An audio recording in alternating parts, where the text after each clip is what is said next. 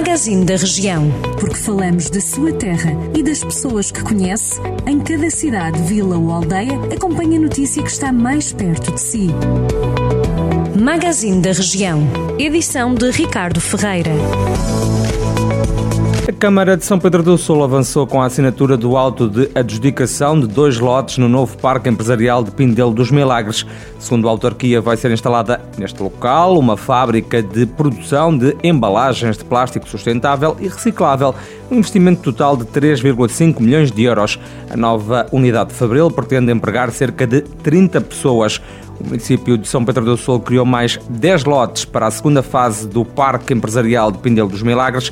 A área de acolhimento industrial fica perto da A24, representando um investimento municipal de cerca de 1 milhão e meio de euros com o objetivo de promover a eliminação de estereótipos, o combate à discriminação e a prevenção e combate à violência doméstica, o município de Penalva do Castelo assinou um protocolo de cooperação para a igualdade e não discriminação com a Comissão para a Cidadania e Igualdade de Género.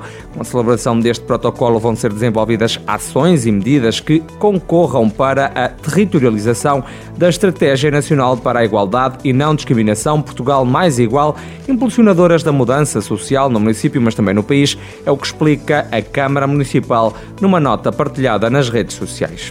O Conselho de Castro Daire juntou-se no último fim de semana às comemorações do Dia Nacional da Gastronomia Portuguesa.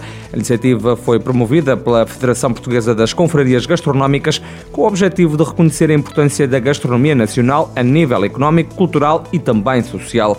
O município aliou-se às comemorações para celebrar a gastronomia em parceria com os restaurantes do Conselho Aderentes que serviram aos clientes vários pratos, alguns deles típicos.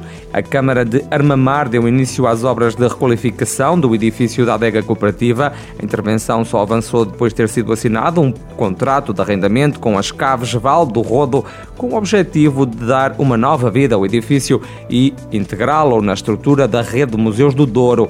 Em comunicado, a Câmara Municipal refere que o projeto está dividido em duas vertentes: a requalificação da infraestrutura física, que conta com o apoio de fundos comunitários e representa um investimento de 573 mil euros, e a criação de um espaço para a valorização do papel da mulher no desenvolvimento económico, social e cultural na região do Douro, que conta com o apoio do turismo de Portugal e que se traduz num investimento superior a 218 mil euros.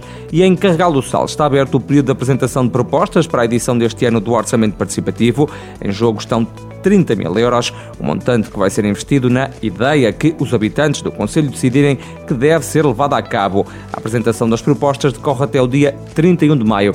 Já sabe, estas e outras notícias da região de Viseu sempre disponíveis para consulta pública em jornaldocentro.pt.